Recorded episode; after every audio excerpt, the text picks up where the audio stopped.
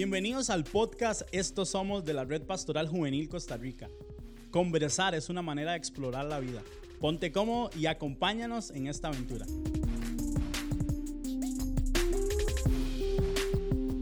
Bienvenidos a todos, un episodio más de Estos Somos Podcast. Estamos felices de cómo se ha venido desarrollando esta comunidad, de todo lo que hemos estado alcanzando, eh, de las historias que hemos estado recopilando. Y estamos felices eh, construyendo una conversación a la vez. Eh, nuevamente me acompaña mis amigos y equipo de la Red Pastoral Juvenil. Andrei, está Louis, está Kay, está Noé y estamos felices de estar una conversación más acá. ¿Qué tal? ¿Cómo están amigos? Pura vida aquí, emocionados de seguir construyendo a través de conversaciones. Súper contentos, definitivamente. Listos parli. sí. bueno, ha estado súper chiva, ¿verdad? Ha estado muy, muy bueno estas conversaciones y, y, el, y la conversación de hoy se las trae, ¿Mm? se las trae. Tiene, ¿Mm? tiene, tiene un tema súper interesante eh, que sabemos que, bueno, va a, cambiar algunos paradigmas, va a ser algunos... Ahí, chispazos, que chispazos, exactamente, pero bueno, de esto se trata, ¿verdad? Y nada más quiero que, que escuchen el, tema o el nombre. Eh, como ustedes saben, hemos estado conversando o, tuvimos una conversación pasada acerca de bases de liderazgo con las cuales nosotros construimos nuestro equipo, ¿verdad? O sea, como los fundamentos de este equipo de trabajo, de liderazgo y lo cual nos ha permitido construir hacia adelante, ¿verdad? Este movimiento.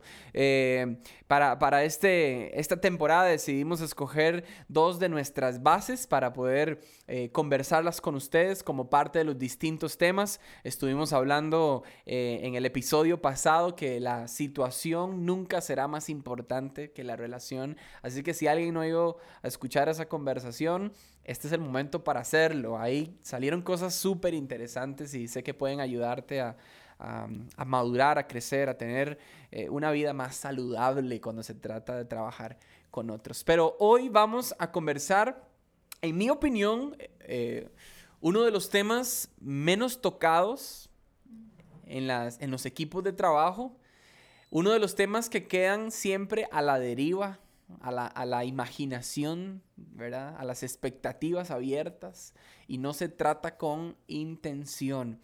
Y es sobre la lealtad. Mm. Pero el mm. nombre que tiene es Exigimos compromiso y promovemos lealtad.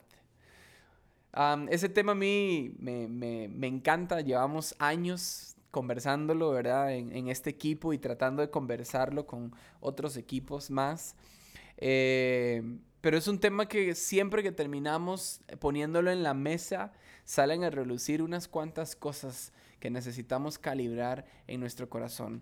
Pero quizás para, para comenzar y, dar pie a esta conversación, ¿cómo definiríamos, perdón, la lealtad? ¿Cómo podemos definir este concepto tan interesante. ¿Cómo, ¿Cómo definirían ustedes en sus vidas personales, en la experiencia que han tenido en el camino, o tal vez a través de un ejemplo que les haya mostrado lealtad? ¿Cómo, cómo lo definirían eh, en, el trayecto? Bueno, quizás yo para definirlo con eh, más un ejemplo práctico para, para dejar todo el, desarrollo a, a, esta, a este episodio. Creo que una, una muestra de lealtad es cuando quizás no he estado de acuerdo con alguna decisión o con cómo se está ejecutando algo, eh, pero de repente estoy siendo dirigida por esa persona o estoy siendo parte del equipo con esa persona y mi forma de mostrar lealtad es, a pesar de no estar de acuerdo, voy a, apoyar, voy a, guardar silencio sobre mi opinión, ¿verdad? Y voy a ser leal a, la decisión y a la, a la instrucción que se dio. Creo que también además de eso que dice no, que es totalmente cierto, y creo que a todos nos ha pasado, ¿verdad? Que de repente estamos a veces bajo un liderazgo y a veces tal vez no compartimos 100%, 100 algunas cosas. Creo que todos en algún punto, en las iglesias, en el trabajo, no sé, en diferentes espacios a usted le pudo haber pasado. Pero algo que yo también trato de, de poner en práctica en mí misma cuando, cuando se trata de lealtad hacia otro es incluso a veces ir un poco más profundo. Eh, es el hecho a veces de no permitirme ni siquiera poner en palabras algunas cosas que aparecen como chispazos por mi mente.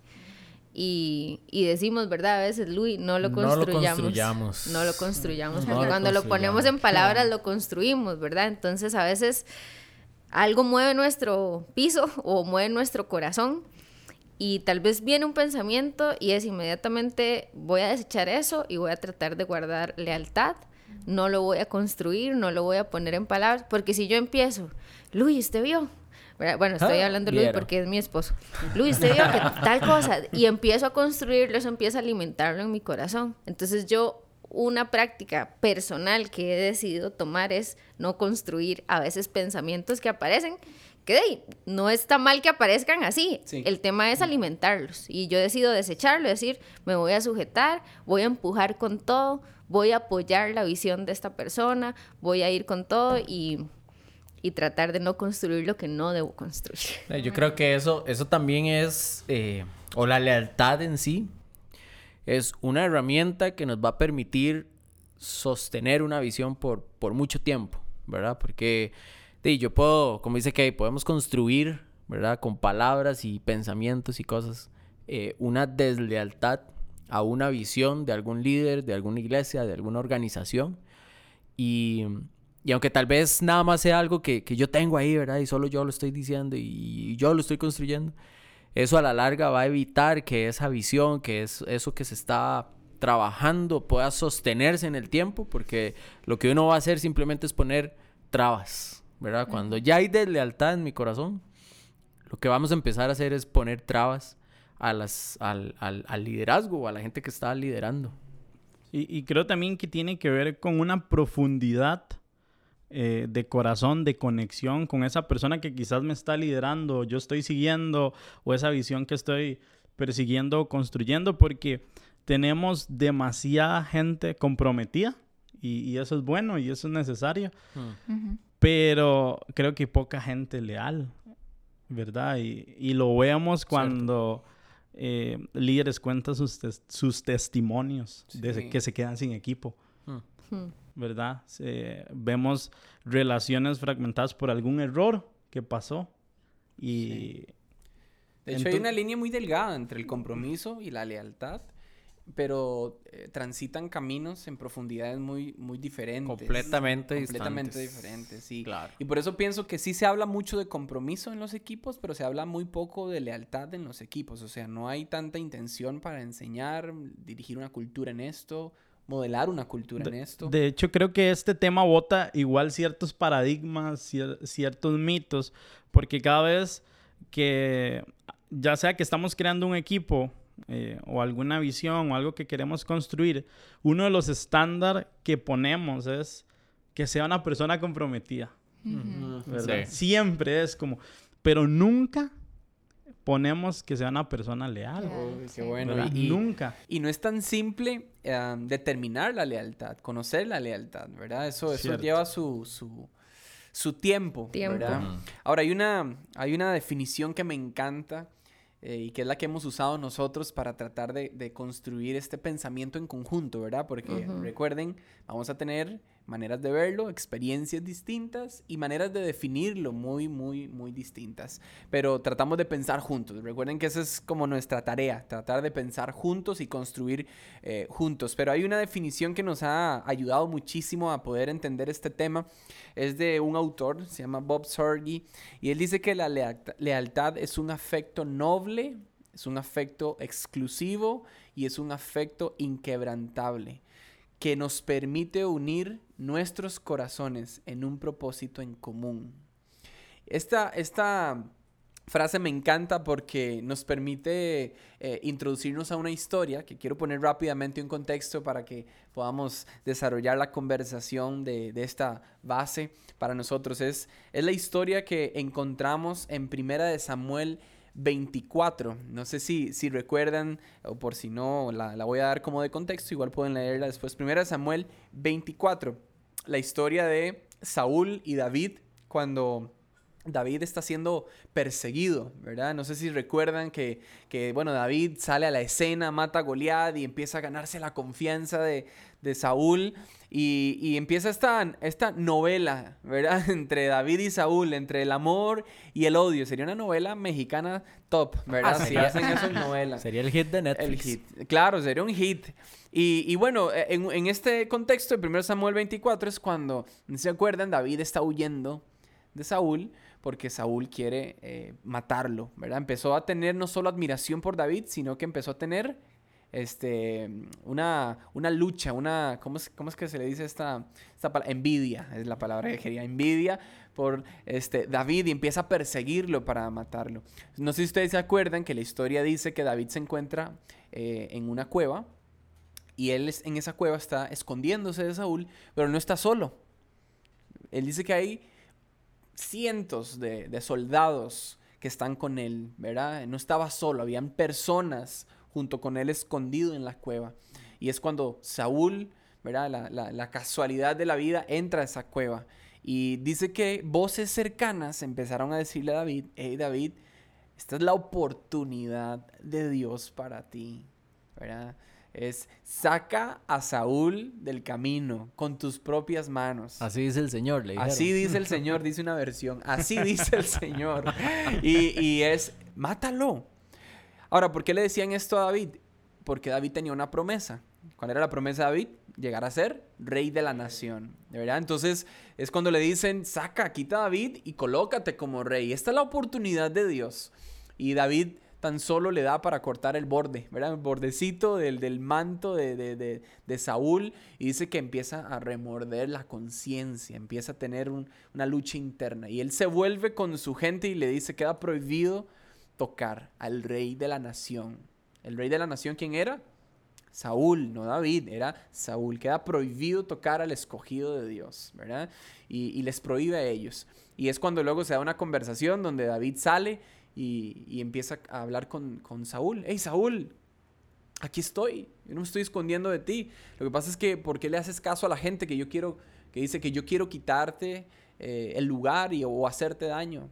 Hoy, hoy quiero demostrarte que, que no es así. Y bueno, ahí se da todo un desenlace, Saúl, ¿verdad? Lágrimas de cocodrilo y se arrodilla y perdóname, David, y no sé qué y no sé cuánto. Y bueno, toda esta historia. Pero, qué gran enseñanza de lealtad hay acá. Hay tanto para sacar de lealtad, porque Saúl era el rey y enemigo al mismo tiempo. Qué- qué crudo. Rey y enemigo al mismo tiempo para. David.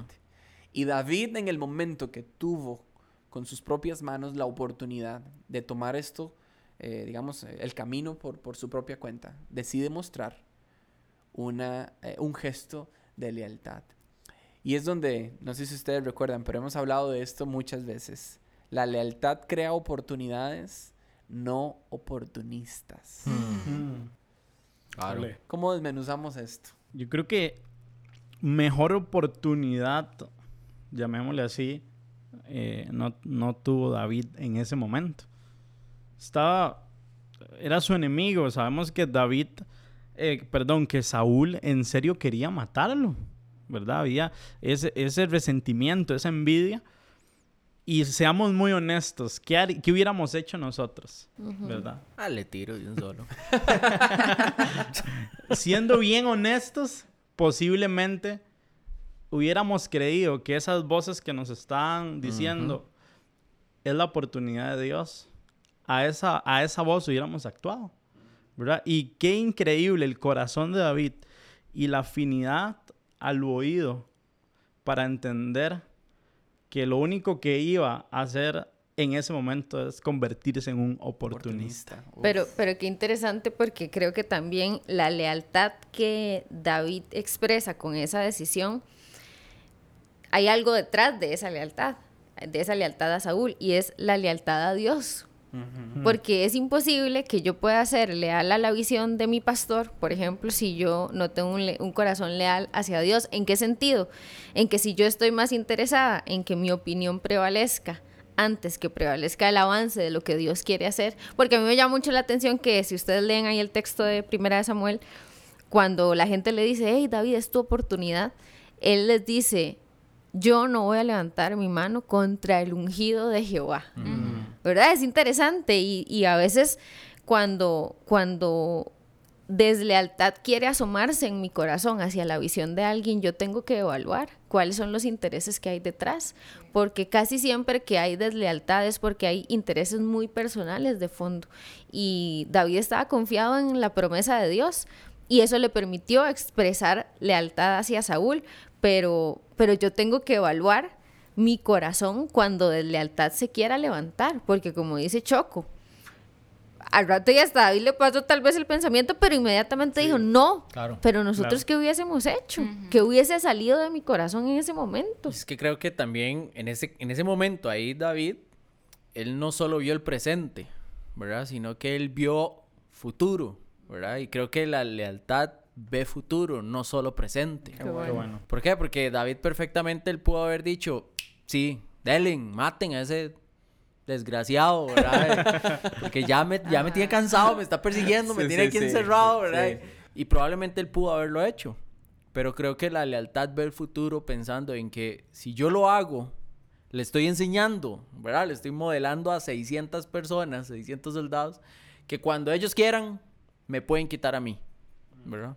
Porque ya, ya él tenía una promesa de Dios, ya él tenía un, un futuro de Dios y creo que la lealtad no solo ve el presente, sino la lealtad ve más hacia allá, ve, ve, ve esa visión que hay que sostener. Y también, entonces, con eso que usted está diciendo, podríamos decir que la lealtad descansa en las promesas de Dios y no las sí. toma por sus manos. Qué Y con eso que estaba mencionando, creo que, que como caemos al, al punto de la pregunta, ¿verdad? O sea, cuando se trata de una oportunidad y cuando hay un oportunismo, con lo que Luis dice, di, sí, eh, ya David tenía, o más bien Saúl ya, ya había, ¿verdad?, llenado el cartón, o sea, ya, ya había hecho mucho contra David y hasta probablemente eh, un acto de David pudo haber, eh, o sea, una forma de verlo es, está justificable. Claro, ¿verdad? Claro. porque Claro. Saúl le persiguió, porque bueno. Saúl eh, no, no fue incluso eh, leal con él, ¿verdad? Entonces podríamos decir, pero es justificable lo que yo hice, lo que yo estoy haciendo. Sí, Pero, ahí entra. Si, no, si no fue leal conmigo, entonces yo no voy a ser leal con él. ajá, y yo creo que ahí está la diferencia en parte de, de cuándo es un oportunismo y cuándo es una oportunidad, porque David supo leer en ese momento, en definitiva, si yo ahorita tomo alguna acción contra Saúl es un oportunismo y caemos a lo que Luis decía, ¿qué, qué me va a esperar de mi futuro? ¿Verdad? Si la decisión que hoy estoy tomando es no la oportunidad que Dios ya puso frente de mí, sino un oportunismo porque sé que no es el momento. Y creo eh, que muchas veces hemos actuado así. Estoy justificada por la actitud de, de la persona con la que voy caminando o estoy justificado por, porque la decisión que tomaron quizás no es la, la correcta, ¿verdad? Y, y lo que a veces buscamos son puros oportunismos, conscientes o inconscientemente. Creo que todos hemos sido oportunistas en algún momento. Claro. Eh, porque qué difícil, ojo la historia, qué difícil escuchar una voz que te dice es la oportunidad de Dios. Claro. ¿verdad? Esas voces a veces son complicadas de, de entenderlas. De filtrarlas. Y- pero David estaba muy afinado. Sabía reconocer que era una oportunidad y que no era una oportunidad. Ujú. Pero yo pienso que hay un filtro que nos podría ayudar a entender cuando una oportunidad viene de Dios y cuando es un mero oportunismo creado por mí. Y es entender, la decisión que tengo por delante me beneficia solo a mí o bendice a alguien más en mi mundo. Mm. Qué bueno. ¿Por qué? Porque podríamos Qué bueno. pensar que esa decisión que estoy tomando solo está pensado en mí. Está pensado en mi propio bien, en mi propio gusto, en mi propia intención.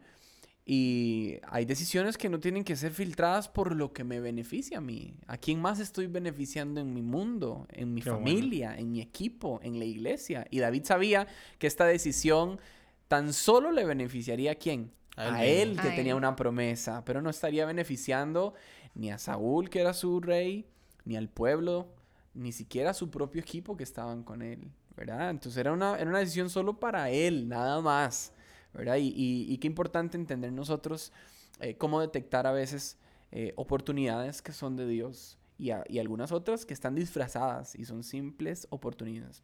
Y voy a decirlo así de crudo, pero en, ah, en Dígalo, los dígalo. equipos, sí, sí, en los equipos hay oportunistas. Claro. Muchos, muchos oportunistas. Y aquí es donde tal vez podríamos ir hilando un poquito más, más, más delgado con lo que dijimos, exigimos el compromiso y promovemos la lealtad.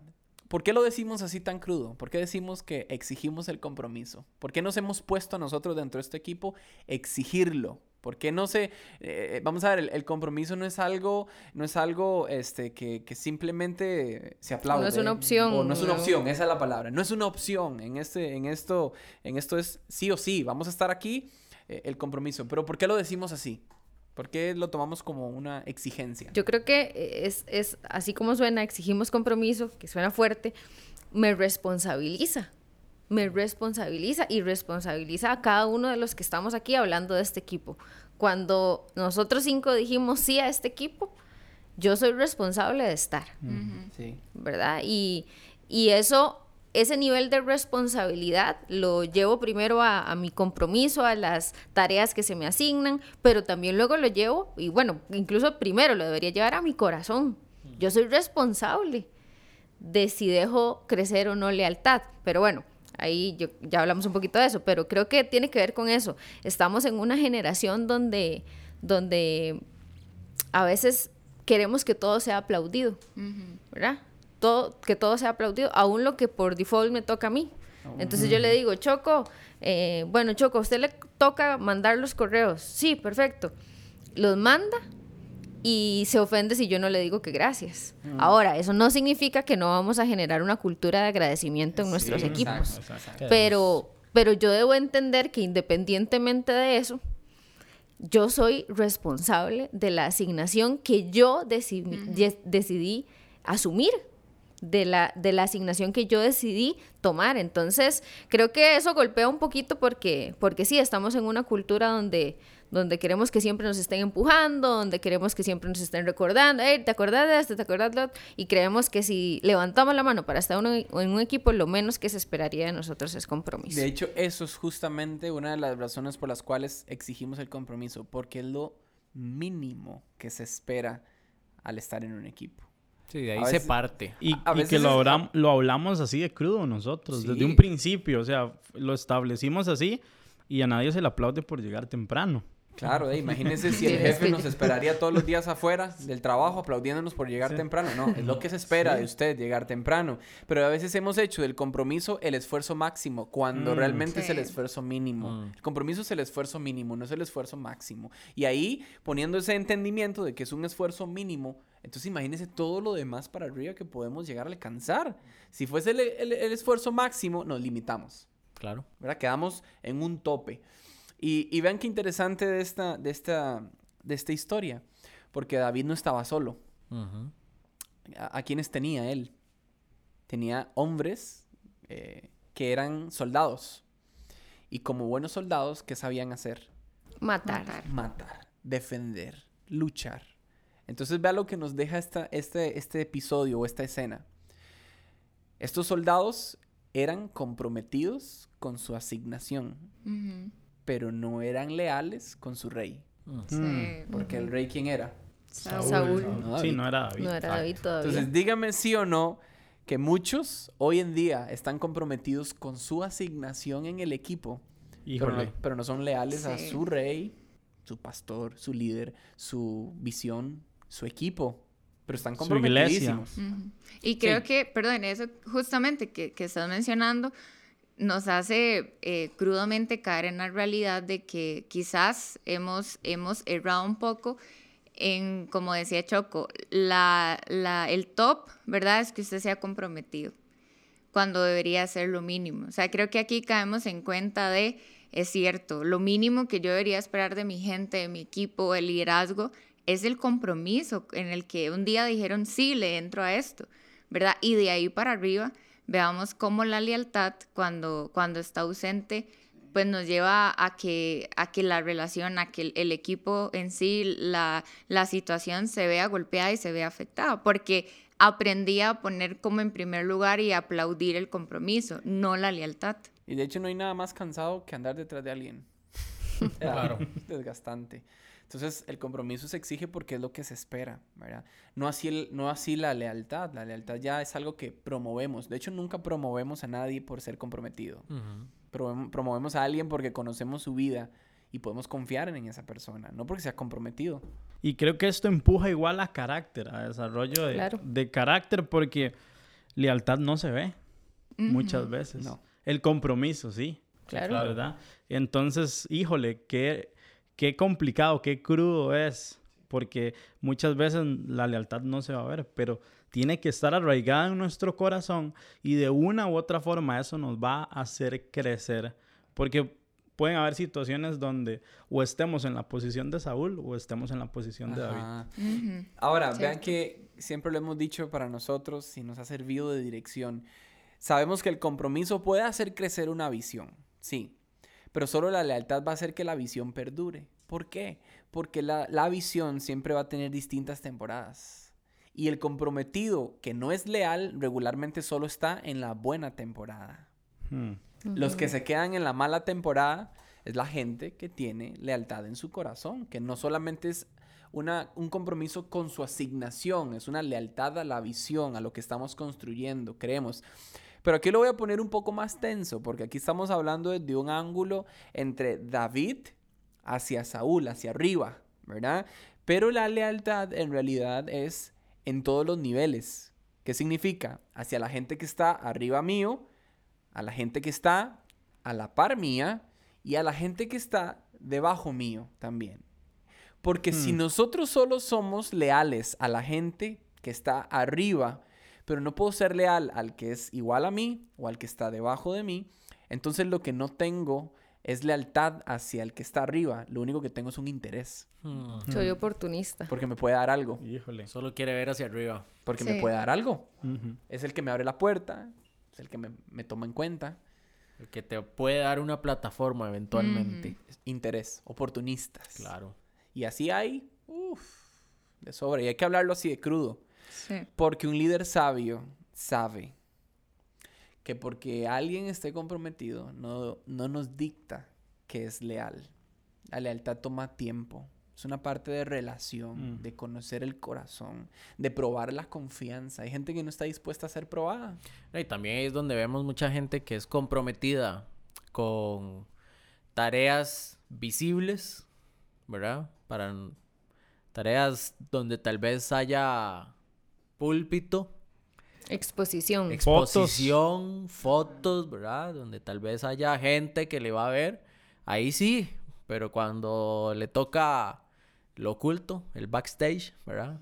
Sí, ahí no. Eh, no se em- ve. empujar desde atrás, ¿verdad? Eh, eh, eh, eh, movilizar desde la parte donde nadie lo va a ver, ahí no. Y entonces ahí es donde vemos este, este principio que está diciendo Randall, ¿verdad? Entonces, claro, soy leal y soy comprometido para, para hacia arriba, ¿verdad? Eh, pero no, no hacia, hacia abajo o hacia, hacia los, los que están a mi lado, sino que simplemente es hacia lo que me puede ofrecer un upgrade ahí, un, un subir de nivel, Sí. ¿verdad? Sí. Y esto sí hay que ir con bisturí al corazón. Porque todos vamos a estar con esa lucha, ¿verdad? Y por eso es una base para nosotros, porque es un recordatorio que aquí exigimos el compromiso y vamos a promover la lealtad. ¿verdad? De hecho, de hecho, creo que, o sea, lealtad es cosa del corazón. Mm. Lealtad es cosa del corazón y, y cada vez que desempeñamos una función, porque claramente hay que desempeñar funciones, ¿verdad? Para que una visión levante y para que se sostenga, hay que hacer cosas y, y todos tenemos cosas asignadas. Eh, tengo que, tengo que evaluar, porque al principio hablábamos, bueno, cuando yo tal vez no estoy de acuerdo con una directriz, cuando tal vez yo puedo decir, bueno, Randall, mira, no estoy tan de acuerdo con lo que estás diciendo, pero bueno, yo me sujeto, yo lo hago. Ojo, pero pausa. ¿Con qué intención en el corazón? ¿Solo porque soy comprometida y tengo que sacar la tarea? ¿O realmente porque soy leal a la persona que me está liderando y a la visión que entiendo que Dios le ha dado a esa persona? Por eso yo decía que necesito ser leal primero a Dios y entender que su reino es lo primero que tiene que avanzar, no mis intereses personales. Sí. Y cuando entiendo eso, entiendo que Dios le ha dado una visión a alguien, yo soy leal a esa visión. Entonces no es simplemente sacar la tarea porque soy muy comprometida, sacar la tarea porque yo siempre lo quiero hacer bien, es quiero sacar la tarea y tal vez aunque no lo haga tan bien, tengo lealtad en mi corazón. Prefiero eso, Sí, prefiero de hecho, eso, eso. Me, me, me hace acordarme de una típica frase, creo que todo el mundo la ha escuchado, en el liderazgo, ¿verdad? Y a quién no le dijeron que el líder es el que llega primero, Ay, que se va de último. ahí está, se va de último. O, o, o si sobra, Come. come, Come. ¿verdad? Típica, ¿verdad? De, de- de liderazgo. Pero vea lo curioso acá. ¿De qué me serviría llegar temprano e irme de último? Si mi corazón no es el correcto. Mm. Claro. Si no tengo lealtad. Incluso yo creo que hay que tener tanto cuidado, porque esa frase la hemos escuchado muchas veces. No, no, yo me sujeto. Yo lo hago O- como usted me diga. Ojo, yo creo que esa frase, yo me sujeto, ya ahí está hablando algo. O sea, nos está tirando una alerta, porque eh, yo creo que uno no debería estarse sujetando. Uno debería estar participando activamente, Wow. ¿verdad? Empujando la visión. Empujando, no sujetándose. Porque cuando yo digo, yo- no, yo me sujeto, ¿verdad? Lo que usted diga. Cuando yo digo yo me sujeto es porque quiero andar descontrolado y me voy a sujetar, ¿verdad? Entonces yo creo que hay que tener mucho cuidado y, y ojo a esas, a esas frases que hemos escuchado muchas veces. Que alguien se sujete no significa que alguien empuje. Exacto. Exacto. Exacto. Y, y creo que al final la, la lealtad va, va a terminar en que con amor nos sujetamos, pero no ese, sujet, no ese sujetarse de ¿qué me casi queda? como obligado, sino con amor, porque estoy Ajá, empujando la visión, Y la estoy empujando. Sí, perdón. Y medir la, la motivación del corazón, porque puedo estar, mm, la orden o mm, la asignación fue sentarme, pero en mi corazón puedo estar larguísimo. Claro, Puedo sal- estoy saliendo, eh, estoy corriendo. Entonces, claro. pueden verme sentado, porque esa fue la asignación o esa fue el... Participando, llegando. pero la motivación y que entramos todos, entramos todos. Claro. ¿verdad? Todos entramos. ¿Y cuál es la motivación de nuestro corazón eh, para esa frase? Me sujeto. ¿Verdad? Y tiene que ver con la profundidad que hay en la lealtad. Yo pienso que si al final de cuentas vamos a en un equipo donde simplemente es, me toca aprender a sujetarme, ¿verdad? Y no estoy empujando la Mm. visión, yo pienso que ya es hasta una señal para decir, ya es un momento de, Me retiro. sí, de no estar acá en el equipo. Y, Haga eso sus no, y eso no es necesariamente ser, eh, ¿cómo le explico? Una, una, una persona que tenga una doble intención. De hecho, hay gente que se queda en los equipos con dobles intenciones. Claro. Sí, claro.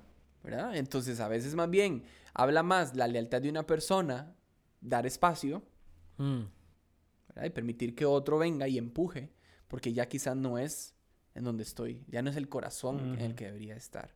Y hay que cuidarnos en eso, porque de hecho, Luis lo decía, ¿qué pasa si David mata a Saúl? La historia, que la historia hubiese sido distinta. Y David dice, vamos, tiren la lanza. David llegaría a ser rey, posiblemente, porque la gente confiaba en él en sus capacidades, porque lo vieron matar a un gigante, lo vieron defender la nación. Pero aquí, en este gesto, conocieron el carácter, no la habilidad. Conocieron el carácter. Porque el día de mañana que estuviera siendo rey, alguno de esos hombres pudo haber dicho, yo algún día, vi- algún, algún día te vi matar y quitar a Saúl, basado en una promesa de Dios. Dios me dio una promesa a mí. Ahora y, ya, voy yo. y ya estoy cansado de usted. Y, y que- Sí. Me toca a mí. Me y toca a creo mí. que hemos estado tan comprometidos con las habilidades y no con el carácter Mm. de la gente. Y bueno, eh, inclusive eso es una de las cosas que creemos de la lealtad acá en el equipo y por eso lo promovemos, porque lealtad siempre, siempre protege el propósito de Dios. Claro. Sí es. Uno, uno tiene que entender que lo que Dios nos ha prometido, lo que nos ha direccionado, se, se- se trata de que sus manos lo produzcan, nos pongan en el lugar donde están. Nosotros vamos a ser fiel donde estamos, trabajando con todo lo que tenemos, siendo leales. Al final la lealtad siempre va a ser una semilla que va a prosperar, porque no sé si se acuerdan de esa historia cuando eh, Saúl mismo le dice a David, David, hoy sé que el reinado de Israel va a prosperar como nunca antes cuando seas rey. Ujú. Eso fue real, eso pasó. Pero eso fue porque le mostró lealtad a su propio enemigo. O sea, es que no era el compinche, era, era su propio enemigo. El que lo perseguía para matar. Y qué fácil ser leal con la gente que uno quiere, con sus amigos. Sí. Pero creo que la interés. lealtad, sí, claro, y la lealtad se ve probada de con la gente que tal vez uno no, no, no le cae tan bien. O en temporadas, o en temporadas como, como hablábamos en, en, la, en el episodio donde abordamos la base anterior, cuando hay diferencias, cuando hay roces, eh, qué pasa con la lealtad en esos momentos, ¿verdad? Y creo que Aquí que no se malinterprete, no estamos diciendo con esto que, bueno, si usted no está de acuerdo, sálgase y hágase a un lado. No, no, no. Lo que No. estamos diciendo es evalúe su corazón Exacto. y, Exacto. y promueva lealtad en su corazón hacia su líder, hacia su pastor, hacia la visión, hacia el equipo donde usted esté. Promueva lealtad en su corazón. Esté evaluando esas intenciones y que, y que empecemos a generar una cultura de lealtad. Cuando eso lo hagamos, creo que la iglesia avanzará a una velocidad que nos, nos dejará asombrados. Y qué increíble es poder ver en algún momento florecer esa semilla de lealtad que hemos sembrado. De hecho, hace poco eh, leí una, una respuesta, una pregunta, eh, de que una persona preguntaba hasta cuándo permanecer en un equipo o en una iglesia. Y la respuesta que le daban era hasta que ya no pueda ser leal.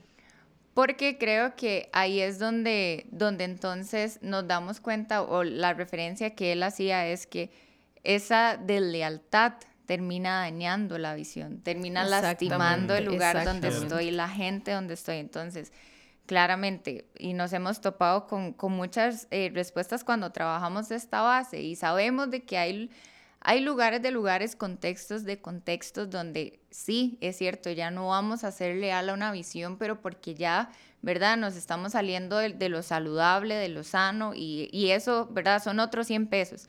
Pero cuando se trata de lealtad es porque eh, vamos a caminar con ese, con ese liderazgo, vamos a caminar bajo esa visión con el corazón correcto. y vamos a creo- empujarlo. Exacto. No y saben- parte. Exacto. lo que creo es que es crudo esto porque nosotros somos conscientes cuando estamos siendo leales o cuando estamos siendo desleales. O sea, no podemos engañarnos a nosotros mismos.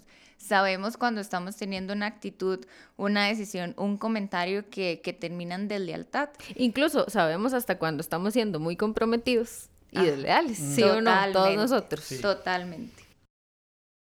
Qué importancia este tema, ¿verdad? Porque a veces hemos estado acostumbrados en un nivel muy bajo para, para liderar, para estar en un equipo, hasta para, como decía Choco, eh, ¿a quién le doy la oportunidad? Ah, al, que, al que siempre está comprometido, ¿verdad? Al que siempre llega, al que siempre está, al que usted lo ve. Claro. Vamos a ver, eh, este, sí, sí se puede, vamos a ver, si hay gente comprometida que, que, que va a ser leal, ¿verdad? Pero no todo el comprometido es leal, porque eso es un tema del corazón. Es más, este podcast no tiene la capacidad de generar lealtad en, lo- en quien nos escucha.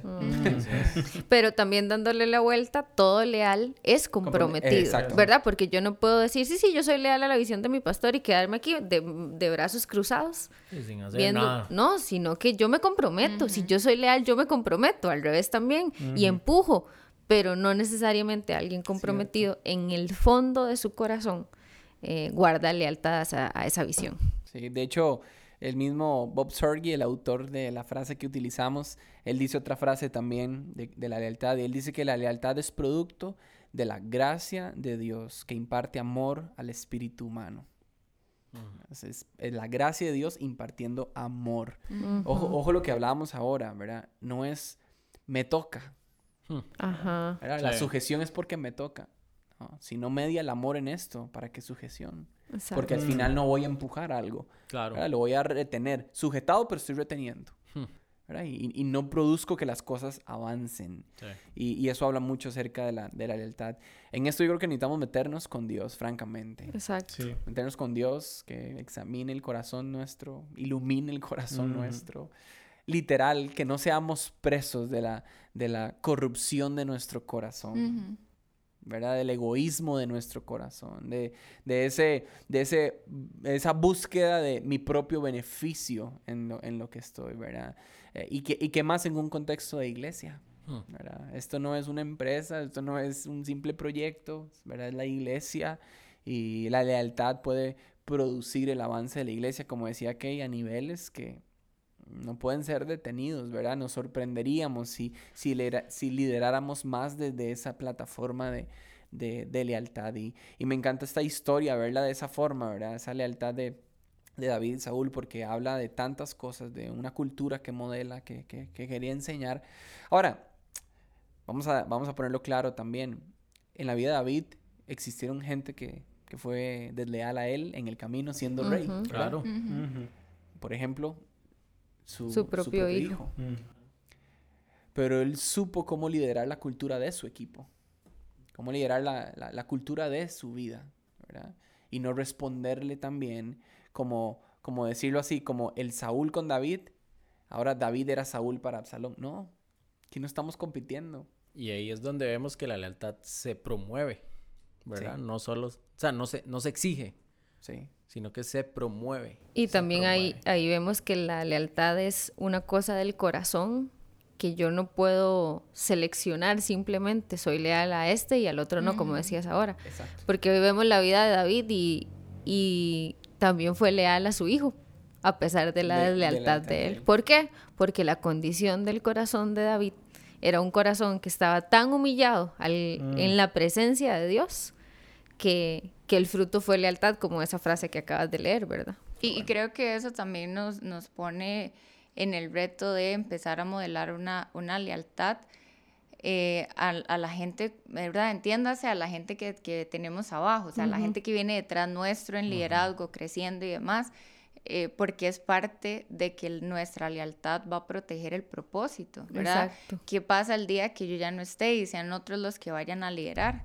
¿Cómo desde hoy yo les enseño y les ayudo a ellos a proteger el propósito de lo que Dios ha entregado en sus manos, Qué bueno. en sus vidas, pero también para mi iglesia local? Bueno, aquí es un tema que nos da para seguir. Así que el reto más bien va a ser, después de esta conversación, retome usted la conversación con alguien más. Así En es. su equipo, en su casa, con una Y bueno, y persona. pese su corazón, Sí. ¿verdad? Sí. También. Sí, todos necesitamos ver esto y es nuestro sueño, nuestro anhelo construir una cultura en este país donde eh, el compromiso se exige y la lealtad se promueve. Y, y creo que alguien puede estar sintiéndose desleal, ¿verdad? Y lo que queremos decir es que hay gracia de Dios.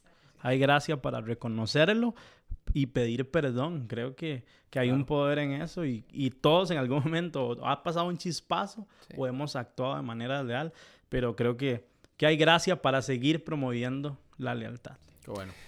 Cerramos entonces, lealtad es una semilla que siempre va a prosperar. Así es. Sí es. Gracias a todos por escucharnos en este episodio. La pasamos increíble. Esperamos que haya sido de, de ánimo para alguien que nos está escuchando y que ojalá esto promueva alguna conversación en algún equipo Exacto. y poder seguir eh, creciendo a un siguiente nivel. Así que recuerden compartir este podcast, suscribirse y ayudar a alguien. Quizás esto pueda animar a alguien en su, en su vida, en su crecimiento, en su liderazgo y seguimos construyendo una conversación a la vez. Nos vemos en la próxima.